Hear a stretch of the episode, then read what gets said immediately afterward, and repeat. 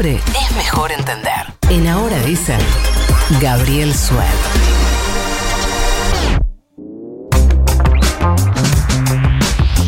Buen día, Sued, ¿cómo estás? ¿Qué tal? ¿Cómo andan? Bien, ¿qué tal vos? ¿Ya estás recuperado de la vacuna y de todo? Totalmente, totalmente. La semana pasada también estaba recuperado. Sí, pero no te pregunté. Ah, no, no parecía. No. da la sensación Claro, que te está diciendo que no parecía, no, ¿no? no te pregunté. Sí, y ese eso, mismo sí. día, ese mismo día me enteré que te había dado la vacuna recientemente y entonces eh, no te lo pregunto hoy. Eh, porque nosotros fuera Sí, del aire no nos sí. hablamos de ninguna No, manera. no, y menos no, con no, no. No, no, no, no, no, todo al aire. No, no, no. Bueno, salvo cuando hay alguna reunión clandestina que bueno. Sí. Por supuesto, siempre no, no clandestino. la contamos.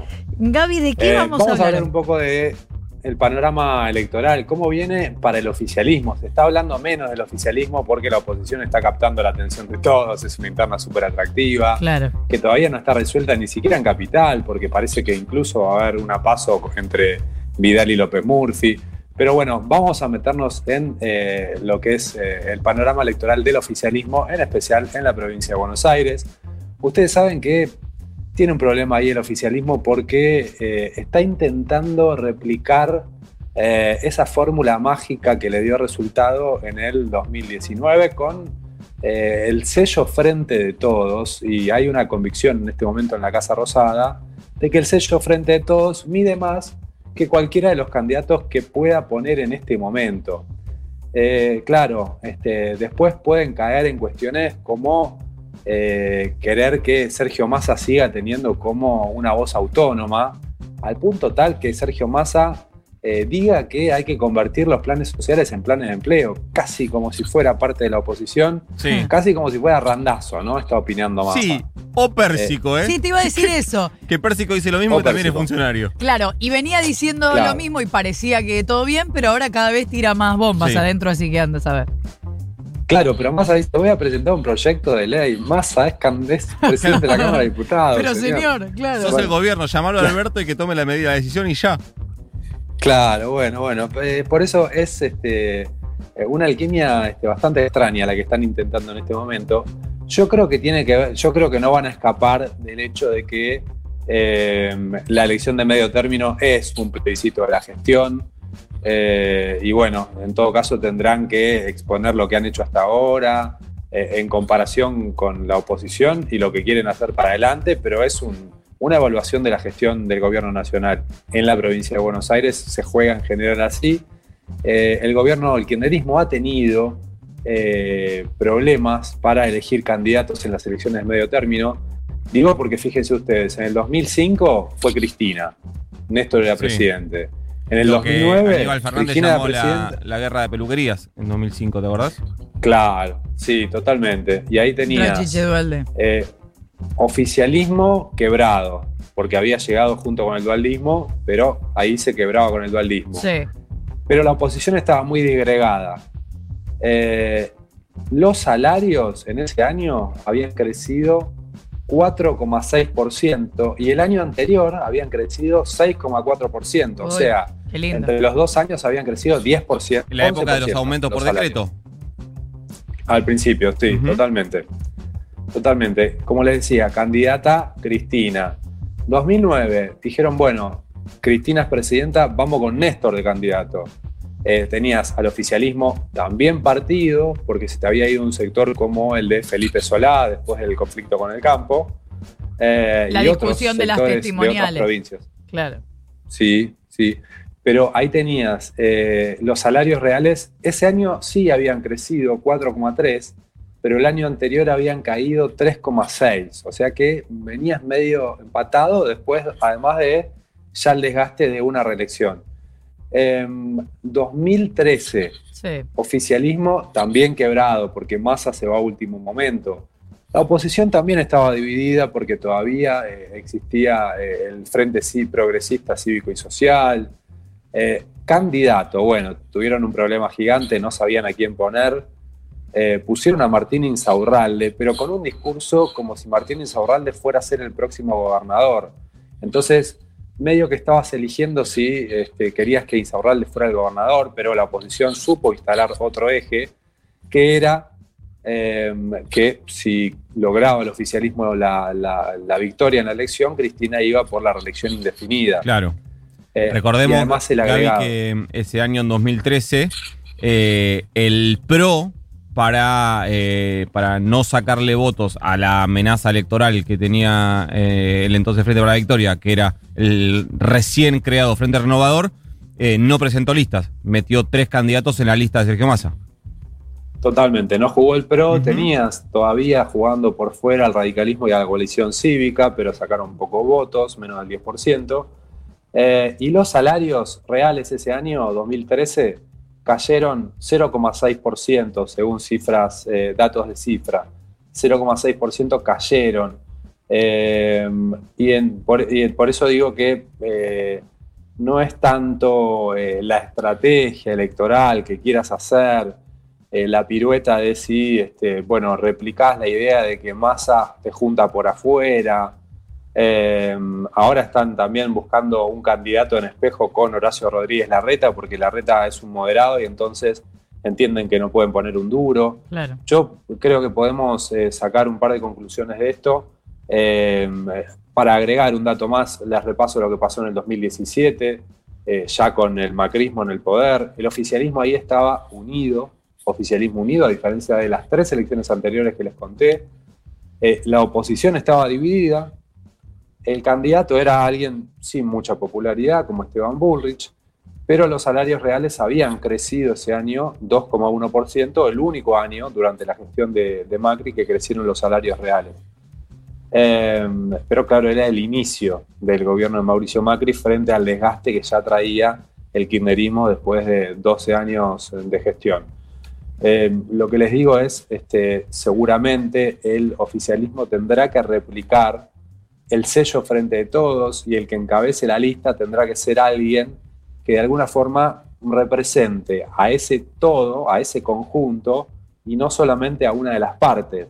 Eso lo logró hacer Alberto Fernández. Pero, pero es difícil de hacer, porque lo logró Alberto Fernández con Cristina detrás. Claro. O sea que era el kirchnerismo, claramente, presente en la boleta, eh, con un candidato que te traía de otros lados, y además estaba Sergio Massa, que con un discurso autónomo también sumaba. Todo eso es difícil de hacer, todo eso es difícil de hacer, por eso me parece medio alocada esta, esta estrategia de Massa de hablar como si no fuera parte del gobierno. Eh, pero sí es claro que el candidato que encabece la boleta tiene que ser alguien eh, que no sea representativo de un sector del Frente de Todos, sino que de alguna forma eh, sea representativo del sello Frente de Todos. Es difícil, no hay tantos candidatos. ¿Existe? Bueno, por eso es difícil, no hay tantos candidatos que O- cumplan con a, esos voy a- voy a requisitos. cambiar la pregunta. ¿Se te ocurre quién? A mí se me ocurren algunos, lo que pasa es que eh, no terminan eh, despertando gran entusiasmo y en definitiva es eh, ir con el frente de todos, que bueno, es la apuesta, en definitiva. Yo diría eh, ministros como eh, Gabriel Catopodis, ministros como Gabriel Arroyo, eh, Daniel. Daniel. Tolo- Daniel Arroyo, perdón. Eh, Tolosa Paz, Victoria Tolosa Paz, creo que es muy poco conocida y dado que es poco conocida, puede eh, este, pararse como representativa del, de- del sello, Claro. del frente de todos. Eh, en definitiva, va a Eh. ser alguien que no sea eh, de lo más representativo, sino que represente el sello, o sea, que vaya detrás Claro. del sello. Santiago Cafiero yo creo que cumple, cumple con esos requisitos también. Lo que Claro. pasa es que Alberto Fernández no quiere que se vaya como jefe de gabinete y sería ceder, si, si Cafiero se va como jefe de gabinete, sería ceder en la, en la disputa interna. Ahora, más que todo eso, y después de los números que repasamos, yo les digo, eh, lo que cuenta, lo que cuenta es este, la- el plebiscito que la gente haga sobre la gestión, y para eso central eh, como el gobierno lo tiene claro, que los salarios le ganan a la inflación y que le ganen bien a la inflación, porque vienen de perder por tres puntos el año pasado. Tienen que Claro, no me hagas un. No, le eh, ganamos a la inflación por un 0,2%. Claro, y para eso les diría que viene un poco retrasada la política del gobierno de meterle plata en el bolsillo a la gente. Sí. Eh, lo- las jubilaciones hasta acá están perdiendo. Eh, los salarios reales en el primer cuatrimestre perdieron eh, también este, un, casi un punto. Es por esto que me parece que más que quién es el candidato, que seguramente tiene que ser alguien que no espante votos, eh, y más que si hay una estrategia un poco de alquimista de que Massa le hable a un público mientras el candidato, el cabeza de lista, le hable a otro, eh, el gobierno tiene que apurar el objetivo de, ponerle plata en el bolsillo a la gente y que los salarios le ganen la inflación, pero desde ahora, no a fin de año haciendo la cuenta y que te dé, como dice, dice Nico, 0,8. Ahora, Gaby, ¿qué sería que al gobierno le vaya bien en estas elecciones? Que gane la mayoría de las provincias. Bueno, simbólicamente que le vaya bien es que gane la provincia de Buenos Aires. Eh, y por supuesto que eh, en lo práctico lo que necesita, como contamos, es manejar la Cámara de Diputados. Ahora, van de la mano las dos cosas. No va a poder manejar la Cámara de Diputados si no gana en la provincia de Buenos Aires. Para ganar la Cámara de Diputados está más o menos bien posicionado el gobierno, como les contaba la otra vez, porque eh, son eh, el reemplazo de las elecciones del 2017, donde al kirchnerismo le había ido muy mal. Por supuesto que ahora está sumando eh, también al masismo y otros sectores, pero en esa elección, Juntos por el Cambio, lo que ahora es Juntos por el Cambio, había hecho una elección excelente, que no va a poder replicar. En Capital había sumado 62 puntos, difícil que lo haga. la oposición de ese momento en la capital estaba dividida ahora está unida, está el peronismo en mejores condiciones. Ahora para. Puede llegar a tener esa mayoría. Si llega a ganar la provincia de Buenos Aires en pandemia y con esta situación económica y sin meter plata de bolsillo, el, los reyes del mundo. Mm, bueno, ahí se puede aplicar eh, la regla de ningún gobierno, casi ningún gobierno pierde la primera elección de medio término. Eh, cuando acabas de asumir este, un primer mandato. Bueno, pero estamos en un contexto único. Sí, igual para mí es, para mí es al revés. Para mí es, eh, si no gana el peronismo unificado de la provincia de Buenos Aires, estás en un problema tremendo. Claro, y además también te puedes plantear... El desafío, eh, no es, ganar, es no perder, claro. Y también te puedes plantear, juntos por el cambio, después de los cuatro años desastrosos que tuvo, gana en la provincia de Buenos Aires, es también para generar un tembladero. Lo que digo es que es difícil comparar este momento con cualquier otro, porque todo el mundo está del orto. o sea, como no, no sé, muy difícil. Hablaba Gaby el otro día de esa sensación que todos tenemos y que también la tenemos a la hora de votar, qué sé yo, lo, relacionamos al gobierno con, cualquier sensación que estemos teniendo, con el bolsillo con, o con no poder salir, no sé. Claro, más que un plebiscito del gobierno, el, peligro es que sea un plebiscito de nuestras vidas. Exacto, exactamente, tal cual. Bueno, ese va a ser uno de los desafíos entonces. Gracias Gaby, hasta la semana que viene. A ustedes, beso grande. Nueve minutos para las ocho.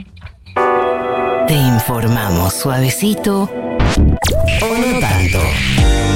Mientras te sacas las lagañas de los ojos. Ahora dicen...